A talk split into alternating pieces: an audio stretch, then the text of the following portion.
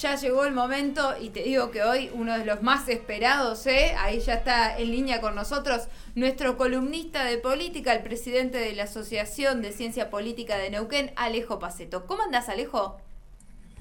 Virginia, Fabricio, buenos días, ¿cómo están? No, ey, ey, no los presenté todavía al aire. Chicos, Buen por día, favor, Alejo. les pido. Fabricio, No sabía que lo que ya estaba, que ya lo teníamos acá. No, claro, yo tampoco. Me puse a hablar de lo de Chile, perdón. Eh, Aparte con todo no, lo que pasó no, ayer, eh, Pongo a disposición mi renuncia. Pongo a disposición mi renuncia. Hay, hay crisis ahí, hay crisis en el estudio. No, acá Juan Pablo Rodríguez la aceptó enseguida, ¿eh? No, no estamos todavía en veremos como el presidente Alberto Fernández. peligra. Sí, qué, qué- qué difícil, ¿no? Qué, qué semanita que se viene. Que, que Sebanita que venimos teniendo desde el domingo. Bueno, vos nos dirás qué tenemos que interpretar, qué está pasando con el gobierno nacional, con el gabinete. Sí, la verdad que es, bueno, es, es, tan, es tan dinámico todo que por ahí yo dije el, domingo, bueno, estaba como empezando a pensar eh, qué decir hoy solamente en función a- al resultado de, las elecciones. Eh, ahora esto, bueno, no, no lo tapa, pero sí es como que, bueno, se supera día a día. Eh, la verdad que fue, si nos remitimos solamente a lo electoral, bueno, fue como eh, leí en varios lugares, una piña la que recibió la coalición de gobierno, que yo creo que se la, en parte se la esperaba, pero no, no con esta fuerza, no con este calibre, porque la verdad es que, es eso, se, volvió a tener eh, el mapa argentino de, amarillo. Eh, yo creo que sí fue totalmente sorpresivo que, que- sea de esta manera, pero bueno, también es un poco el resultado de las elecciones, es también un poco el resultado de lo que venimos charlando a lo largo de todo este año, ¿no? Un, gobierno que si bien en algunos aspectos eh, manejó de la mejor manera posible eh, algunas aristas que tienen que ver con la gestión de la pandemia, hay otras que se le escaparon completamente y que ya diría, bueno, esto nos sigue demostrando que no solo se le escaparon cosas, sino que, como hemos dicho, las gestionó y las comunicó completamente mal. Y a la falta de, certidumbre eh, que, primó durante todos estos meses, eh, bueno, esto lo empeora, ¿no? Esto es como agarrar directamente un, bidón de nafta y tirarlo al fondo, decir, bueno, listo, ya que está prendido, lo prendemos por completo. Eh, y, y, en esto insisto en que si hay algo que no hace es justamente aportar certidumbre, certezas, teniendo en cuenta que, bueno, que, todavía queda una instancia electoral más que esa en realidad es la definitiva. Eh, porque yo, digamos, sostengo que eh, si bien el resultado de las elecciones eh, del domingo pasado fue muy malo para el gobierno, eh, y bueno, y, y, cada fuerza evaluará ¿no? Eh, cómo, cómo, cómo, mejorarlo o cómo modificarlo de cara a noviembre, eh, podía llegar a ser distinto, ¿no? O sea, quedaba todavía un tiempo, digamos que los resultados de la lectura que se podía hacer de las elecciones del domingo no necesariamente se va a ver eh, calcada en, en, en las elecciones que se vienen, que van a ser las definitivas. Bueno, ahora esto, digamos, como que patea el tablero por completo. Es muy eh, fantasioso pensar que tal vez hubo una intención por parte del ala dura del kirchnerismo, la cámpora, también de correr el foco de atención de Juntos por el Cambio, de su victoria y eh, digamos que toda la atención se, se centra en el frente de todos, tal vez para salir refortalecido de toda esta crisis institucional. Eh, Sí, sí, creo que es una, es una lectura bastante acertada eh, la, la, que vos haces. No, no así creo que sea una lectura acertada la que decidieron hacer los miembros del gabinete, ¿no? Eh, porque por ahí pensar que esto puede volver a poner el foco de atención eh, en el gobierno y en cómo, digamos, armar una especie de teleteatro para salir aireosos y que esto favorezca que lo favorezca a nivel electoral para noviembre, eh, puede ser también otra lectura completamente errada de ellos mismos, ¿no? Eh, y yo sinceramente no creo, eh, porque ayer, por ejemplo, durante la noche, digo, además también fueron todas acciones coordinadas. O sea, primero fue la de Guado de Pedro, promediando la mañana o el mediodía, no me acuerdo bien, me parece que más cerca del mediodía, y después empezaron a ser públicas, no una y después al rato otra, como que hubo media hora en que dijeron todos, bueno, listo, ahora hacemos públicas todas nuestras, eh, ponemos a disposición nuestra renuncia. Y después a la noche empezaron a aparecer tweets, también todos calcados, de, intendentes del conurbano, diciendo que esto era una manera de, fortalecerlo. Bueno, sí, digamos, cuando vos estás muy metido en ese círculo y estás encerrado y seguís haciendo algo, que es lo que hizo el gobierno durante todo este tiempo, de no saber leer lo que pasaba afuera, de, los ministerios, de las oficinas de gobierno y no estar leyendo lo que le pasa a la gente en la calle, eh, bueno, e, es una muy mala lectura por ahí pensar que esto puede llegar a fortalecer al gobierno porque, insisto, sigue aportando incertidumbre eh, en un momento en el cual no hay que aportar, o sea, basta de aportar incertidumbres. La gente ya está cansada, está muy, muy cansada y eso es lo que te dijeron en, en las urnas están cansados, que no quieren que se sigan repitiendo ciertas cosas y que la gente necesita respuestas concretas. Entonces, eh, ¿por qué generar toda una situación que puede derivar en una, o sea, que es una crisis política? No creo que derive en una crisis institucional grave, pero no, no aporta absolutamente nada. Alejo, ¿cuál pensás que, o qué desenlace pensás que le puede caer mejor al gobierno si alguno de los finales posibles en este, en este escenario que se planteó ayer eh, puede favorecer al gobierno? Que finalmente eh, los ministros eh, renuncien o, que se quede todo el gabinete y, sea una, suerte de, unidad con lo que sucedió ayer.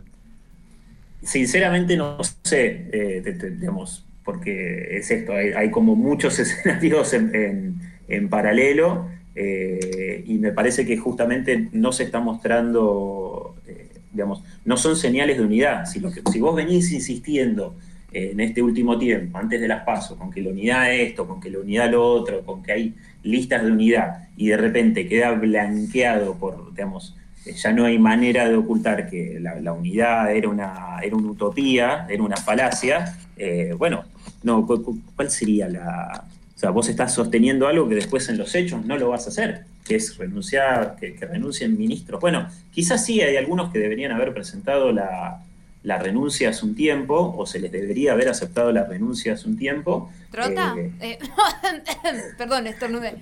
Sí, hay muchos que son cuestionados, también el mismo jefe de gabinete, Santiago Cafiero, por ahí iba toda esta, bueno, en su momento hubieron eh, también estas pujas internas para que sea candidato a diputado, que es era una manera muy elegante de correrlo como jefe de gabinete. Eh, quizás hay otros, me parece, que tienen mayor peso, que, bueno, Trota es un ministro que está muy, muy observado, el ministro de Trabajo, ayer también, eso es otra cosa, digo que eh, he escuchado algunos referentes eh, de, espacios que conforman la coalición de, gobierno, ¿no? Que hablaban de esto de que hay mucho como desconocimiento de los ministros. Eh, no, entiendo eso también de qué quieren instalar, pero bueno, si vamos al caso, sí hay ministros que no aparecen, que no solamente no son conocidos, sino que no sé qué están gestionando, ¿no? Como el caso del ministro de Trabajo. Creo que nadie sabe quién es el ministro de Trabajo y nadie sabe qué está haciendo el Ministerio de Trabajo en este, digamos, a lo largo de todos estos casi dos años de gestión. Bueno, eh, fíjate eso, creo que Guado de Pedro, para ir al caso concreto, no sé si es justo el que debería correrse ahora. Bien, entonces, no correrse ahora, pero y sin saber cuál va a ser la salida, ¿qué pasa con el resto del espectro político, no? O sea, Juntos por el Cambio, esta crisis institucional pareciera que no le conviene porque no están hablando, no están saliendo como a posicionarse. Y yo creo que sería muy desacertado también para, para la oposición en este momento, o sea, eh, creo que deben estar mirando, un poco restregándose las manos, porque obviamente dicen, listo, nosotros no tuvimos que hacer nada en esta y se, están tiroteando internamente, nos la están dejando más servida para noviembre. Pueden pasar mil cosas, ¿no? Porque las elecciones son dentro de, menos de un mes, eh, perdón, menos de dos meses, y ya vemos que del domingo a hoy que es jueves pasaron muchísimas cosas y puede cambiar completamente el, panorama. Eh, creo que esto es, bueno, es un día a día, ¿no? la política es completamente el día a día. Yo creo que la oposición, salvo algunos que obviamente van a aprovechar, no sé, creo que Lirita Carrillo fue la que salió a decir que esto era un golpe de Estado, bueno, es parte del personaje que es ella eh, también. Alejo, te iba a consultar sobre justamente esto, sobre, sobre la oposición, este silencio de la oposición, si, te parece que es acertado, salvo, como dijiste vos, Lilita Carrió y, y Milei, que fueron los únicos de la oposición que salieron a decir algo sobre lo que sucedió ayer, el resto permanece eh, expectante, en silencio. Sí, sí, yo creo que sería, en, este caso sería lo más sano, no, no, no sería prudente, eh, me parece, colaborar a esto, que digo, no, más allá del resultado electoral, creo que no le hace bien a no le haría bien a nadie que esto derive en una crisis un poco más grave. No creo que suceda, eh, porque también, viste, se especula que la renuncia de, Alberto, que esto, que lo otro, no, me parece que esos son delirios y no, no, no, vienen al caso. Así que yo, por lo menos, si yo tuviera que hablar con gente de la oposición, le diría, muchachos, muchachas, ahora banquen, que, lo terminen arreglando ellos. Incluso no, sé, digo, si, si esto, insisto, y, con lo que decía eh, Virginia antes, yo no sé si esto estas señales pueden, pueden mejorar las, la performance del gobierno para, noviembre. Creo que esa es una mala lectura interna. Incluso como, como una estrategia de la oposición, eh, poner paños fríos en, este, en esta crisis que, como decís vos, no le hace bien a nadie. Sí, sí, sí, también, me parece que sí. Por eso yo, yo en lugar de ellos, eh, de, la gran mayoría, sobre todo con, lo que vienen construyendo algunos, pienso en Horacio Rodríguez Larreta, ¿no? Sería muy desacertado alguien que, fue el ganador de las elecciones, de, digamos, de las PASO del domingo, yo me seguiría quedando en el margen. Es lo mejor que podría llegar a ser. Ay, ahora, ahora mandá la factura, Alejo, por, la, por el asesoramiento político gratuito. No, yo me gustaría volver un poco a lo que dijiste al principio. Vos en las columnas anteriores ya nos hablaste no era apatía la palabra, usaste otro término citando a Mario Riorda, que ahora me lo vas a decir. Sí, desafección. Desafección. Nos hablaste de la desafección. Hablamos sobre el, el agotamiento y la angustia que traemos de la pandemia. La pandemia que estuvo marcada por la incertidumbre. ¿Qué pasa socialmente? ¿Qué pudiste leer vos desde eh, ayer hasta hoy, porque yo lo escuché ayer a Ferraresi diciendo al ministro Jorge Ferraresi, ministro de Vivienda, diciendo a la gente esto no le importa. Estos no son los temas que le importan a la gente. No le importa que los ministros renuncien, pongan a disposición su renuncia. Eh, es algo de los medios, quiso decir él. Sí, pero es algo de los medios que a la gente le termina llegando. Yo creo que sí le importa y, también, eh, no, me acuerdo ahora en concreto cuál fue la situación por la cual el jefe de gabinete salió a decir que a la gente eso no le preocupaba tanto y bueno, sí, a la gente evidentemente le preocupó. Eh, no sé si fue lo de la foto, si me, si me ayudan a hacer memoria. fue lo de la foto. Fue lo de la foto. Lo de la fiesta de eh, cumpleaños de Fabiola Yáñez en la Quinta de Olivos. Y yo la verdad que creo que si a la gente eso le pesó mucho, más allá de que iba por otro lado, todo lo que se generó a partir de eso, eh, sí, obviamente alguien que no está contento con el gobierno, que se ve decepcionado con el gobierno, de repente ve que pasa esto, vemos que si ni entre ellos se pueden poner de acuerdo, bueno, ¿qué van a hacer con, la gestión del país? ¿no? Eh, entonces yo creo que sí a la gente le importa y por ahí la gente no está prendida todo el tiempo, viste, eh, como en en los datos más específicos o en cuestiones más, más de la rosca, pero, pero sí, eh, ver en, eh, ahora esto ocupa el lugar central en los medios y probablemente hasta que de alguna manera no se resuelva, va a seguir siendo el tema principal. Entonces, sí, la gente, bueno, concurrió a votar por suerte, no bajaron tanto los niveles de participación, eh, pero sí la gente se expresó y hay muchos votos que hay que, mirar con, con, atención en muchos distritos del país en Neuquén, en Río Negro, qué pasó con, digamos, en, todos los lugares hay que ver qué pasó con los, con los oficialismos, porque, porque bueno, fue, fue una evaluación de cómo hasta ahora se vino, se vino gestionando. Y también, bueno, hay, digamos, las pasos, si querés, las intermedias, eh, son donde por ahí, son, son las instancias donde eh, muchos tienden a tirar su voto hasta hacia ciertos extremos. Por eso también siguió creciendo la izquierda. Bien, ah, eso me parece interesante, ¿no? Eh, para no despedirte sin hablar un poco de las pasos, porque toda esta crisis de ayer, vos nos decías que terminó cambiando el tema de hoy. Vos decís, bueno, hubo eh, votos de la izquierda. Otro de los aspectos que más llamó la atención de las pasos, además de, de la derrota del Frente de Todos, fueron los votos que se le destinaron a Javier Milei, ¿no? Sí, sí, sí. Ese, ese yo te diría que es un voto. Eh, más preocupante, ¿no? Por lo que representa, por lo que representa mi ley, por lo, por, su por, lo que está intentando, lo que creemos que está intentando construir con su, discurso, sus maneras de expresarse. Eh, bueno, y es también, eh, lo hemos venido charlando desde, desde el inicio de, esta columna, ¿no? es un poco el resultado, lo que terminó quedando de algo que explotó el año pasado, que tiene que ver con, con, bueno, a raíz de las crisis a nivel mundial que se venía viviendo, eh, el, surgimiento de los discursos de odio, de, gente que, necesita como tener representación de, grupos más reaccionarios, es, bueno, es una señal de, una, digamos, de que efectivamente la, resurgieron grupos de ultraderecha. Eh, eso a mí realmente me preocupa bastante, me parece que es una muy, muy mala señal que alguien como, como Milei haya terminado sacando el, caudal de votos que, sacó.